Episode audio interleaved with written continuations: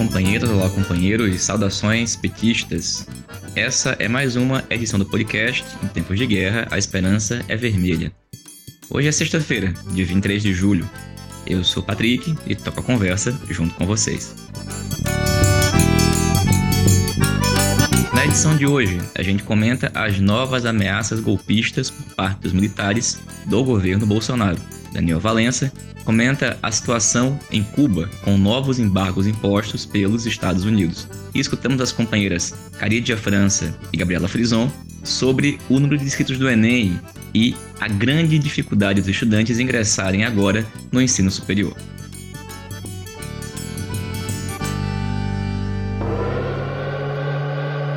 E pessoal, começamos a edição de hoje do podcast falando da matéria divulgada ontem pelo jornal O Estado de São Paulo, em que a manchete diz: chefe da defesa condicionou eleição a voto impresso.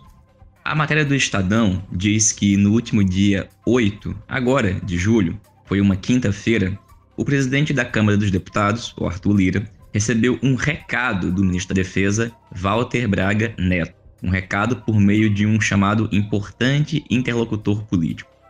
A mensagem, segundo a matéria, diz que o general pediu para comunicar a quem interessasse que não haveria eleições em 2022 se não houvesse voto impresso. Ao dar esse aviso, segundo a matéria, o ministro estava acompanhado de chefes militares do Exército, da Marinha e da Aeronáutica. O Bolsonaro repetiu publicamente essa ameaça enviada por recado por Braga Neto no mesmo 8 de julho. Isso tem gravação pública. Ele falou, abre aspas, ou fazemos eleições limpas no Brasil, ou não temos eleições. Fecha aspas. Ao longo de todo o dia de ontem, essa matéria repercutiu muito. E tanto o ministro da Defesa, o Walter Braga Neto, quanto o Arthur Lira, entre outras figuras importantes do cenário político nacional, como ministros do STF, se pronunciaram. O Walter Braga Neto publicou uma nota oficial pelo Ministério da Defesa, aonde ele não diz que não falou essa ameaça. Pelo contrário, ele sustenta a defesa do voto impresso. Apenas afirma que ele não manda recados. Por sua vez, o presidente da Câmara, Arthur Lira, publicou alguns tweets. Nesses tweets, ele também não desmente ter recebido o recado. Simplesmente faz uma defesa aberta sobre a existência e a força das instituições. Bom, pessoal, é evidente que esse recado certamente foi dado. E foi dado como mais uma movimentação golpista do setor militar que sustenta o governo Bolsonaro como um partido político, um verdadeiro partido militar.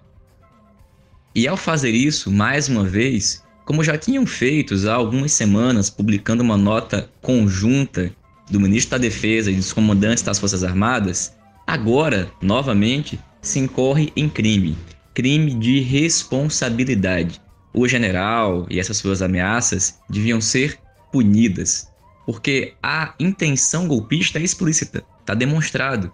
Já se sabe que Bolsonaro, a preços de hoje, tem uma enorme condição de perder a eleição, se fosse agora, e também em 2022.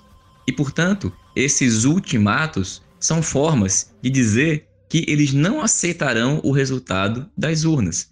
Não só isso, que inclusive sequer deixarão que as pessoas votem nas urnas. É, portanto, uma medida quase que decisiva da parte deles. E isso não pode passar impune. O dia de amanhã, portanto, dia 24 de julho, é mais um dia de mobilização e agora, além da defesa da vida, da vacina, do emprego, é fundamental também a defesa da democracia.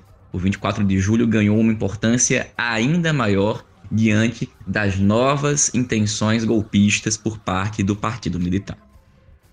E dito isso, a gente vai escutar agora o companheiro Daniel Valença, que é vice-presidente do PT do Rio Grande do Norte.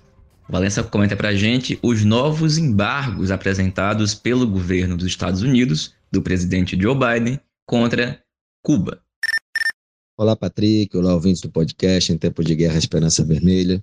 Pois é, Patrick, nós já havíamos alertado que o governo Trump tinha criado 243 novas restrições mantidas pelo governo Biden. Agora, com a derrota da tentativa desestabilizadora do 11 de julho, o governo norte-americano, o Biden, anunciou mais restrições. Desta vez, as medidas recaem sobre o ministro das Forças Armadas Revolucionárias, Álvaro Lopes Mieira, e a Brigada Especial Nacional do Ministério do Interior. Lopes e a Brigada foram incluídos numa lista, a SDN, uma das sanções do Escritório do Controle de Ativos Estrangeiros, que envolvem o bloqueio de bens e a proibição de realizar transações com a pessoa com impedimento de acesso ao sistema financeiro dos Estados Unidos. As medidas também prevêem a detenção em pontos de entrada da imigração dos Estados Unidos e a exclusão de transporte aéreo em companhias americanas. Há ainda consequências colaterais para parentes das pessoas sancionadas. De acordo com Biden, foi só o começo, entre aspas. Termina ele condena as detenções em massa e os julgamentos simulados, que são os esforços do regime cubano para ameaçar o povo cubano ao silêncio.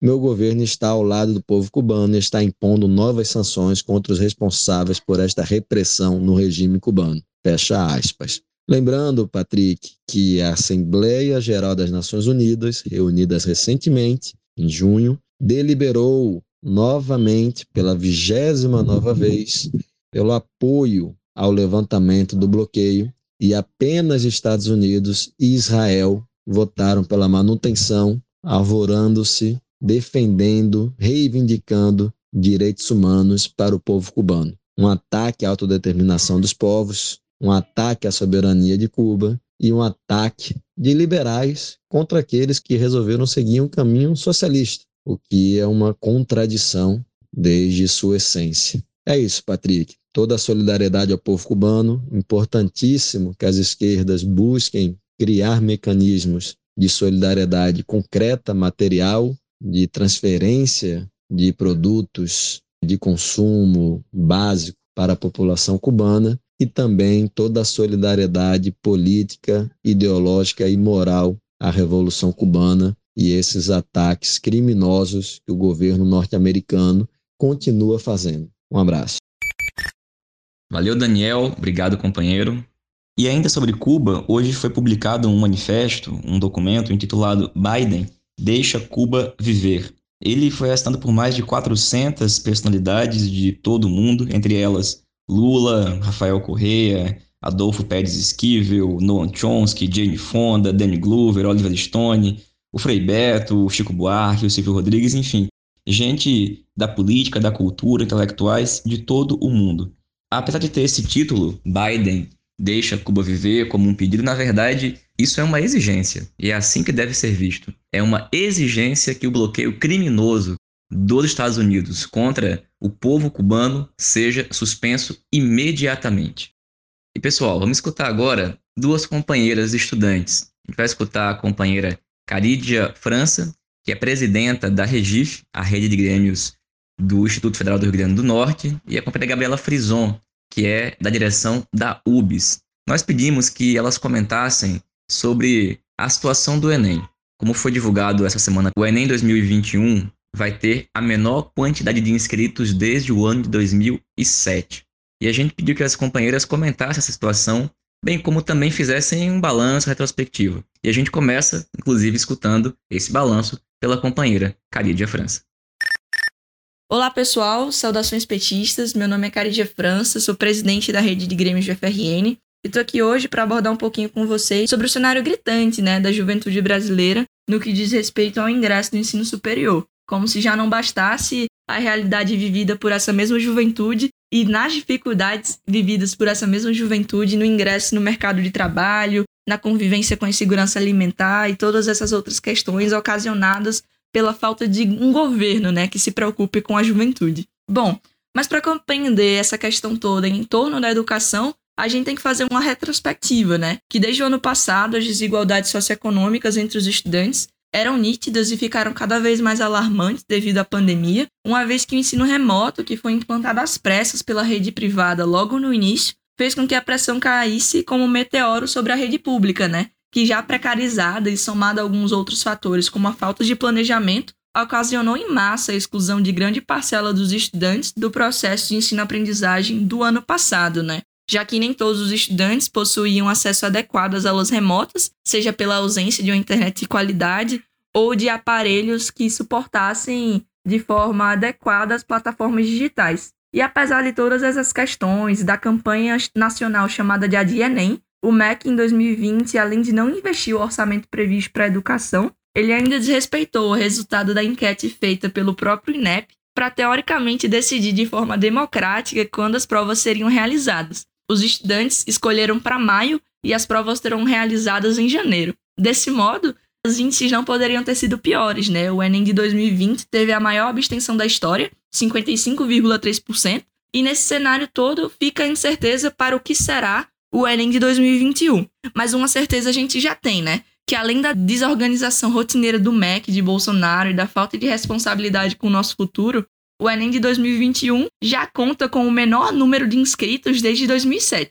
e o Rio Grande do Norte, por exemplo, com menos de 100 mil inscrições. O que demonstra por A mais B que derrotar Bolsonaro nas ruas é imprescindível para que possamos manter os nossos sonhos mais belos vivos e as portas das universidades abertas para os filhos da classe trabalhadora. Por fim, gostaria de ressaltar que a companheira Natália Bonavides está sendo mais uma vez ponta de lança na defesa da educação e dessa vez no processo de reabertura das inscrições para o Enem, bem como do período de solicitação da isenção, né, que esse ano foi curtíssimo. E por isso, ficaremos atentos até que eles cessem, porque nós não cessaremos em defesa da educação, contra os cortes nas universidades, enfim, por um outro projeto de sociedade de educação que realmente inclua os estudantes e que tenha assistência estudantil como um dos seus eixos principais, né? Então acredito que é isso. Agradeço mais uma vez a Patrick pelo convite e me coloco à disposição para outros momentos como esse. Valeu, Caridia. Obrigado, companheira. Gabi, com relação à forma como você vê, a partir da UBS, essa situação, a dificuldade, inclusive, dos estudantes ingressarem na universidade e essa declaração do ministro da Educação falando do retorno das aulas presenciais. Oi, gente, tudo bem? Meu nome é Gabriela Afonso Frison, eu sou diretora da UBS, de assistência estudantil. Tô aqui de novo para falar um pouco de, com vocês sobre o Enem, né? O Enem de 2021 teve uma baixa absurda de inscrições. Se a gente já teve um baque em 2020 em que teve o menor número de participantes fazendo a prova, hoje já nas inscrições a gente tem uma quantidade muito baixa de estudantes que se sentiu que poderia fazer o Enem, né? E isso tudo é mais um fato, mais um acontecimento que marca o que nós já viemos discutindo, que é como a educação pública tem ido de mal a pior, como tem uma fratura absurda, um abismo que a pandemia deixou nos estudantes brasileiros. E é muito triste ver isso acontecendo, porque cada vez mais o pessoal, a juventude trabalhadora, os estudantes de periferia, com menos recursos, não estão conseguindo acessar a faculdade, nem mesmo pelo Enem, nem mesmo as faculdades públicas. Quanto mais conseguir bolsa e auxílio para estar numa privada. Enfim, é devastador isso e acho que até aproveitando para comentar que junto com isso a gente teve um anúncio do ministro da Educação incentivando o retorno presencial ainda essa semana.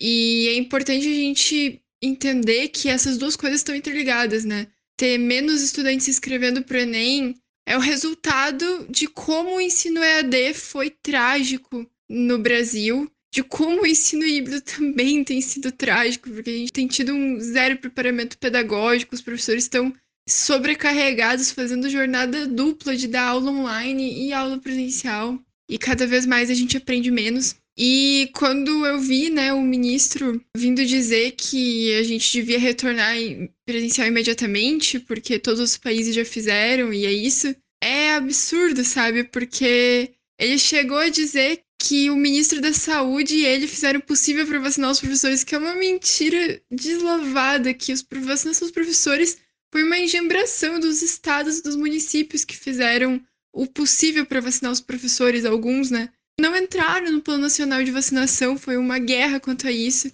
Então, quanto antes a gente conseguir retornar um presencial e conseguir retornar para uma escola estruturada, com recurso, com segurança, até segurança alimentar para esses estudantes, para que a gente possa ter mais jovens ingressando na faculdade, quanto antes isso acontecer, melhor. Mas vamos ser sinceros que isso não vai rolar graças ao Bolsonaro. E a vacinação é só a ponta disso tudo, porque eu sou estudante do Instituto Federal e a gente teve um corte de verba gravíssimo durante essa pandemia. A escola só consegue se manter, provavelmente porque não tem aluno dentro, né? Então, agora a métrica era que para outubro iriam começar a demitir alguns terceirizados, e aí sempre pega primeiro nas equipes de limpeza, que são os trabalhadores terceirizados. Como eles querem que a gente retorne presencial nessa situação e sem recurso, né? A gente devia estar com mais recurso para a gente ter mais equipe terceirizada de limpeza para conseguir fazer a higienização dos espaços. A gente devia estar com distribuição de kit de PFF2 para os estudantes. A gente já devia ter sido vacinada, a juventude de 18, 19 anos já devia ter sido vacinada. Os menores de idade também já deviam estar sendo vacinados. Tudo isso graças ao genocídio do Bolsonaro não está sendo possível. Então, é indignante ver o ministro da Educação vir falar o que ele falou em rede nacional, como se tivesse tudo certo, como se fosse graças a eles, e como se eles estivessem preocupados que a educação não tá boa no ensino EAD, né? Enfim, acabei juntando esses dois assuntos porque acho que eles se convergem. Espero que no ano que vem a gente possa derrotar o Bolsonaro para que o sonho de milhares de estudantes volte a ser possível, para que a gente consiga ter de novo a juventude trabalhadora terminando seu ensino médio, indo para a faculdade, passando no Enem, porque hoje a realidade que eu vejo são os meus colegas abandonando o Instituto Federal para trabalhar, para trabalhar em mercado, para trabalhar com maquiagem, para fazer N coisas que dão subsistência, trabalhos informais, e é muito triste, sabe? Quero ver a gurizada dentro da escola de novo. Para isso a gente não pode sair da luta. Já deixo o convite para dia 24, todo mundo ir pra rua nesse ato pelo Fora Bolsonaro amanhã, que a gente não pode parar. São os nossos direitos. Obrigada, pessoal. Até mais. Valeu, Gabi. Obrigado, companheira. E pessoal, essa foi mais uma edição do podcast Em Tempos de Guerra, a Esperança é Vermelha. Uma publicação que sai todas as segundas e sextas-feiras e que é totalmente construída por meio de troca de WhatsApp com militantes do PT espalhados por todo o país. Lembramos que nesse domingo, dia 25, a partir das 15 horas, a militância de negros e negras e dos militantes de combate ao racismo da tendência petista articulação de esquerda estão convidados e convidadas a participar da nossa plenária nacional. E reforçamos também o convite para que amanhã, sábado, em todo o país, ocupemos as ruas pelo fim do governo assassino, genocida e ladrão de vacinas, que é o governo Bolsonaro. Saudações petistas e até mais.